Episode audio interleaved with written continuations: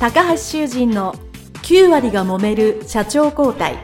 2代目社長のための事業承継の極意。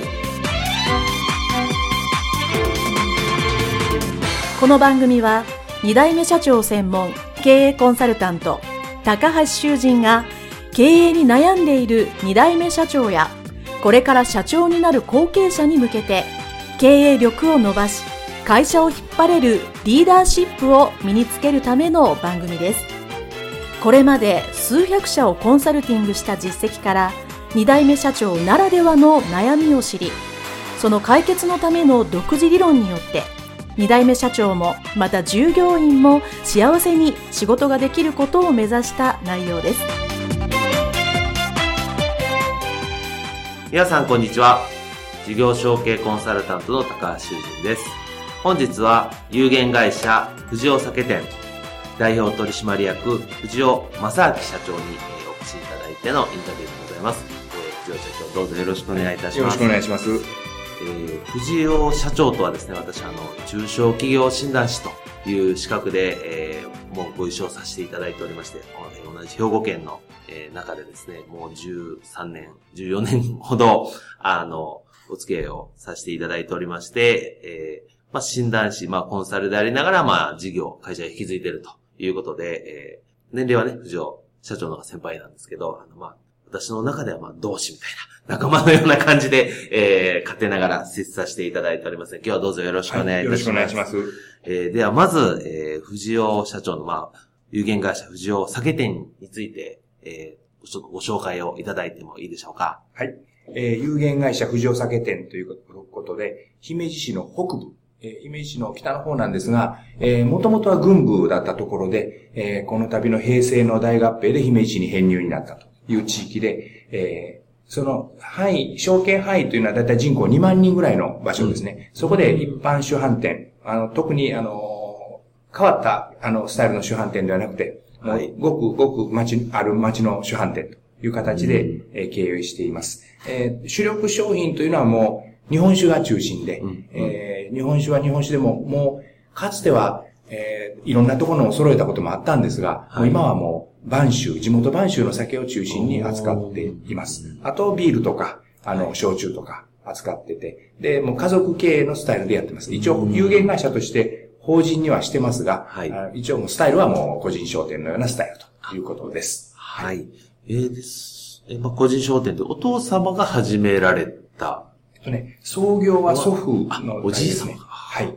じゃあ、もう、50年、60年。えっと、一応ね、100年になります。100年、はい。明治の39年の創業で、100年になりますね。はい。すごいですね。はい、で、もう主販店で長くずっとその地域で。そうですね。されてるという。かつては祖父が、祖父が神戸市の兵庫区で酒屋をしてたんですが、そうなんですか神戸の大空襲で、えー、祖父の生まれ故郷である現在の姫路市北部に戻って、うん、でそれで、えー、もう一回酒屋を再開したというような形です。はい。で、まあ、地元のお酒ということで、まあ、あの、藤尾社長といえば、まあ、お酒がすごくイメージがあって、あの、地元のね、美味しいお酒いつも、あの、ご紹介いただいて、美味しくいただいております。で、じゃまあ、その100年も、まあ、歴史のある、まあ、その地元の、まあ、まあ、お酒の、酒店の、まあ要は息子さんということで、まあお生まれになったと思うんですけども、まあその会社を継ごうと思った、まあ経緯というか、まあ継ごうと思った時っていうのはどんな時だったんですかね？今思い返すと。そうですね。もう最初から、当時はもう今から30年ぐらい前ですから、学校卒業したのが今から32年前というとこなんで、もうその当時はもう家業を継ぐもんだと。継ぐのが普通。小さい頃から、もうお父様もしくはおじい様に、はい。もう、継ぐ前は継ぐ。まさきお前継ぐもんだと。はい。という感覚がありました。で、例えば大学に行くときは、まあ父親は別に大学なんか行かんでいいだろうと。うん、あの、簿記の専門学校行って、はい、帳簿の勉強しろと、こと親父は言ってた、父親は言ってたんですが、はい。まあ、私としてはなんか大学行きたかったもんですから、うんうんうん、行きたい行きたい言ってたら、まあ、祖母がですね、うん、あの、まあ、行ったらええけど、ちゃんと帰ってきて栄しない、しよと。うんうん。うん、まあ、それをやったら行ってもいいよと言って、言ってくれて、まあ、大学にも行ったと。うな形で、もう、それは酒屋をするもんだという感覚でしたね。はい。はい。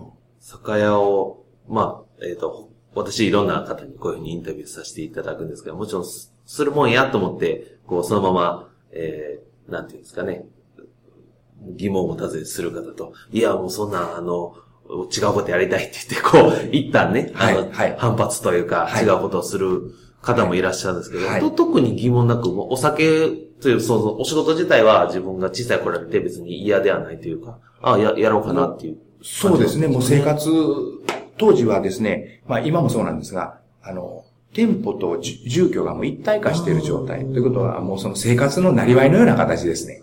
はい同じ敷地内。はい。そうですね。ただ、大学卒業した後、信用、地元の信用金庫に少しの間行ってて、はい。それから家業の方へ従事したというようなことです。はい。なるほど。そうなんです。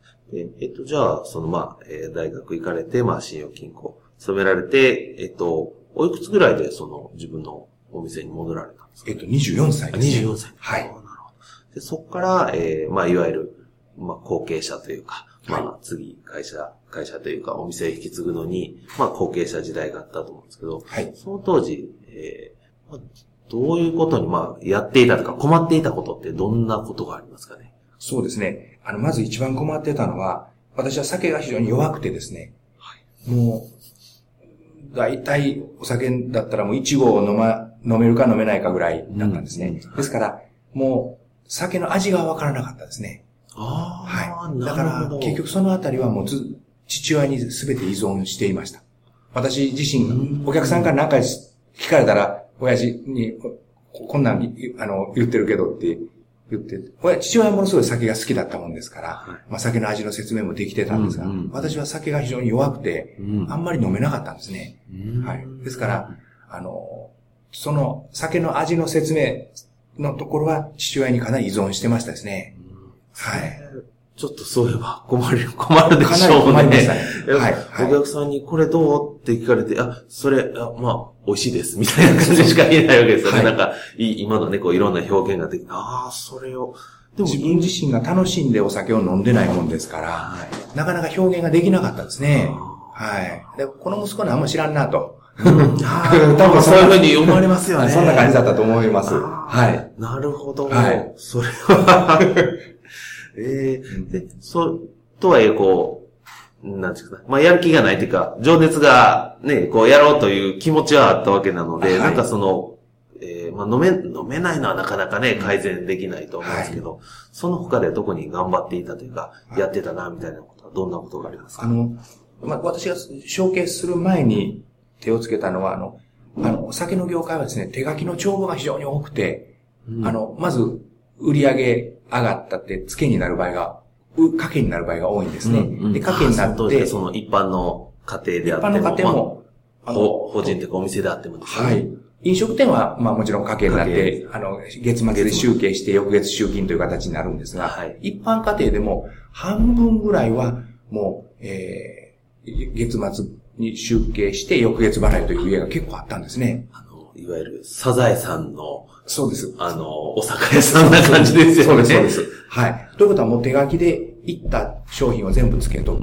で、その、確かに。こお客さん別にそれを拾い上げて、うんえー翌月に請求書を手書きで作っていくというような作業だったんですね。それともう一つは、あの、これは、あの、酒が、は、あの、税金を担って、単税商品ということで税金を担ってますので、それが、ビール、日本酒、焼酎、それぞれ税率が違うと。違いますね。はい全部。で、当時は、日本酒でも1級、2級、特級といって全部税率が違ってたんですね。で、それで税率が違うもんですから、どの種類のを何、いくら仕入れて、いくら売れて、いくら在庫が今現在ありますというのを、か全部税務署に報告しなければいけないという、その手書きの作業もあったんですね。税務署に報告しなきゃいけない。はいなるほど。まあ、酒税です、酒税が絡んでますから。で、ウイスキーも、えーえー当時あったサントリーレッドは2級種。はい。サントリーホワイトは1級。ん各瓶より上がウイスキー特級種ということで、まウイスキーまで税率が3段階に分かれてましてですね、もうかなり、あの、大変やったんですね。で、もうそれで私がしたのはもう、あの、全部コンピューター化しましたね。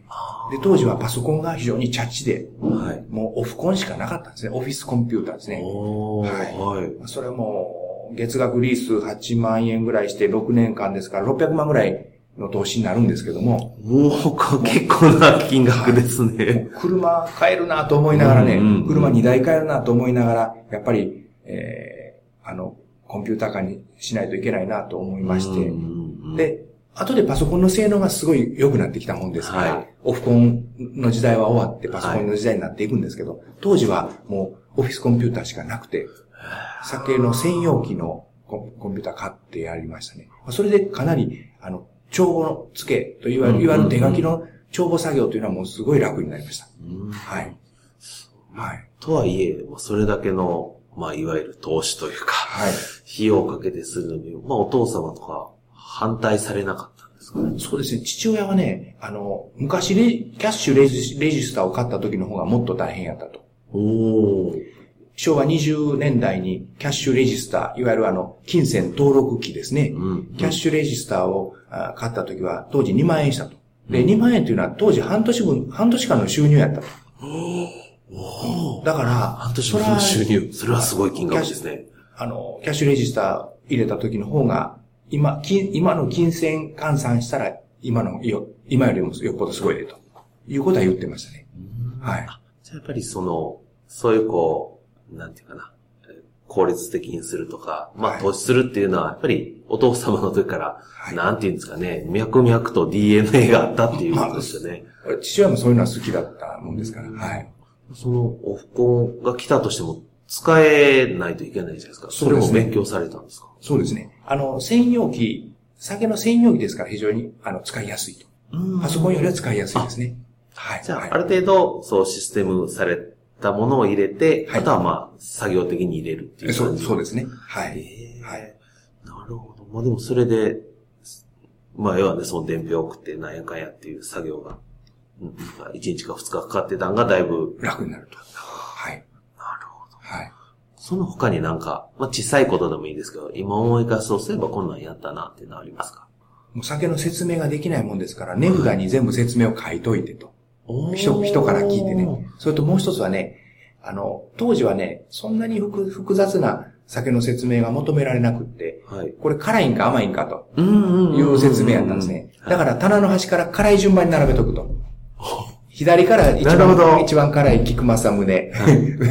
で、ずーっと来て、えー、当時は、えーあの、日本盛りという酒が一番甘かったんですが、で、最後日本盛りで、で、これ、辛い順番なんですって言うたら、あ、そうか、言うて、じゃあこの辺買おうかなというような形で、もう辛い順番に並べるのはもう私にとってはもう、一番いい方法やったですね。あ、なるほど。それ分かりやすいですね。味がわからなかったもんですから。お客さんもね、はい分かりやすいさ、こっちが一番辛いで、こっちが甘いです。そうですそうですこの間、好きなの選んでくださいと。この辺が真ん中ですというような形ですね。はい。い。それ、なんか、はい。ん今聞いたら、なんか、あ、まあ、なんていうんですかね、な、ということはないことかもしれないです。最初考えついたのがやっぱりすごいですよね。それしかないなと思いましたね。はい。なるほどはい。ありがとうございます。で、えっと、それで、えっと、まあ、えー社長になられるま何年ぐらいそれ、まあ、お父様と一緒に後継者？11年ですね。11はい。24歳から35までですね。35で、あの、交代。まあ、まあ、父親が亡くな、な亡くなりまして交代という形になりました。はい。そうですか。はいわかりました。では、その社長に、まあね、お亡くお亡くなりになって急に変わるという話は、あの、インタビュー後半でお聞きしたいと思います。はいでは、一旦、えーお別れしたいと思います。どうもありがとうございました。はいありがとうございました。